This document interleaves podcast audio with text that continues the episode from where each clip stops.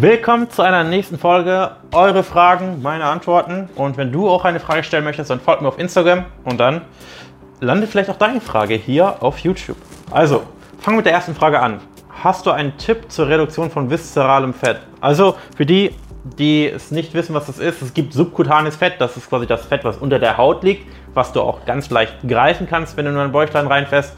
Und es gibt eben das viszerale Fett, was quasi, also subkutanes Fett direkt unter Haut, Muskeln und das innere Fett sozusagen um, den, um die Organe, zwischen den Organen, ist das viszerale Fett und das ist auch eher gefährlich und auch eher gesundheitsschädlich. Und dazu habe ich mal sogar ein Video gemacht, ähm, das heißt 5 Tipps gegen Bauchfett, das erklärt das nochmal in 5 Minuten ausführlicher. Äh, ich verlinke das hier, das beantwortet das, glaube ich, besser, als wenn ich hier kurz was sage. Was zum Beispiel aber sehr gut hilft, ist generell einfach Fett verlieren und Dinge wie zum Beispiel Alkohol vermeiden. Nächste Frage. Gewicht bewegt sich kein bisschen trotz viel Bewegung und gesunder Ernährung. Liegt es an den Hormonen? Ähm, nein, ich vermute nicht. Also es kann natürlich sein. Ähm, ich höre es aber sehr häufig in den Beratungen. Das hören wir immer wieder, hey Jan, ich mache doch schon alles und ich ernähre mich doch gesund. Und gesund, gesunde Ernährung ist halt ein sehr dehnbarer Begriff. Was ist schon gesund? Und auch hierzu habe ich mal ein Video gemacht. Und es ist halt, okay, sind Nüsse gesund? Was ist denn gesund? Sind Nüsse gesund, weil sie viele Mikronährstoffe haben, weil sie gute Fette haben? Oder sind sie nicht gesund, weil sie sehr kaloriendicht sind? Das heißt, gesund, je nachdem, wie man gesund definiert, heißt nicht immer geeignet, um schlank durchs Leben zu laufen. Und ähm, denk immer daran, wir als Menschen sind einfach darauf aufgelegt, maximal gut zu überleben und sind Überlebenskünstler. Und ähm, von dem her kann man nicht sagen, dass jedes naturbelassene Lebensmittel geeignet ist, um schlank durchs Leben zu laufen. Aber schau dir am besten das Video an. Nächste Frage. Zucker oder Süßstoff, was ist besser?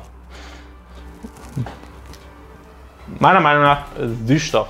Und ähm, dazu habe ich leider nur zum, ja, für meine Kunden ein Video gemacht, wo ich mal ausführlich auch auf den Stoff Aspartam eingehe, der ja immer wieder in der Kritik steht.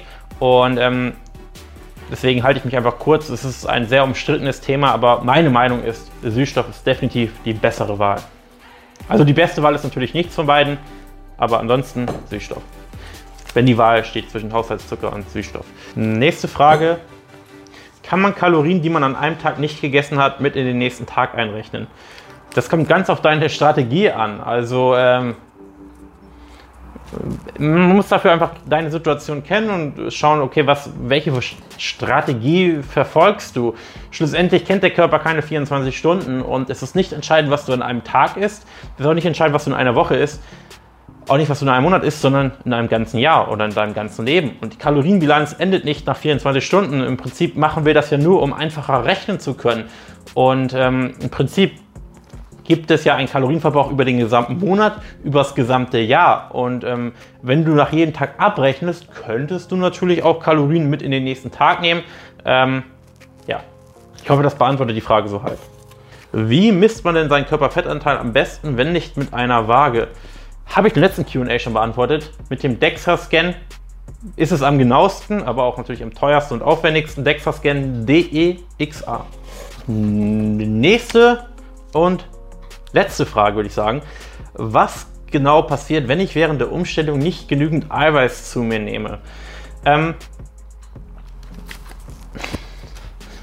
es kommt immer darauf an, was meinst du mit nicht genügend? Ähm, weil an welcher, an welcher Zahl orientierst du dich? Ähm, orientierst du dich an den, ich sag mal, offiziell empfohlenen 0,8 bis 1,2 Gramm Eiweiß pro Kilogramm Körpergewicht?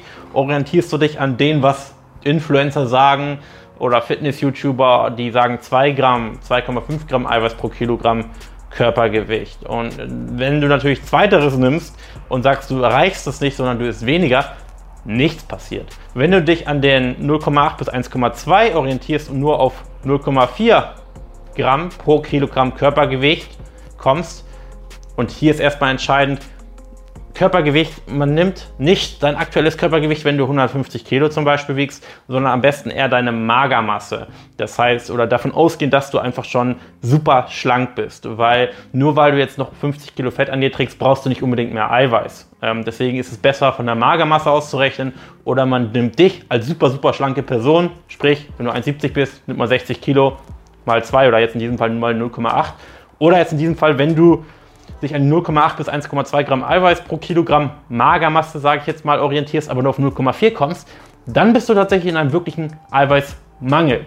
Weil diese 0,8 solltest du schon erreichen und bei 0,4 ist vielleicht noch grenzwertig wenig, aber ist schon nicht so prickelnd, vor allem für den Muskelerhalt, für den Muskelaufbau. Die leiden da dann definitiv darunter. Ähm, es ist jetzt noch nicht so, dass du vielleicht einen akuten Eiweißmangel hast, dass du Krankheiten entwickelst oder gesundheitliche Schäden davon trägst. Das wäre vielleicht eher bei weniger Eiweiß, aber so musst du es betrachten. Wie gesagt, wenn du dich aber an den Ober, an den 2 Gramm orientierst und jetzt nur auf 1,5 kommst, passiert absolut gar nichts, weil du trotzdem genügend Eiweiß konsumierst. Du profitierst vielleicht nicht vom maximalen Muskelerhalt oder maximalen Muskelaufbau, je nachdem, hängt auch davon ab, ob du Krafttraining machst oder nicht.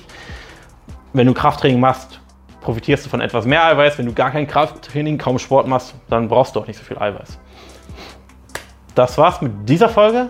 Danke fürs Zuhören und wenn du Interesse hast, mit uns zusammenzuarbeiten, Barmann Coaching, dann bewirb dich gerne auf ein kostenloses Erstgespräch, janbarmann.de. Ansonsten sehen wir uns in einer nächsten Folge. Bis dahin.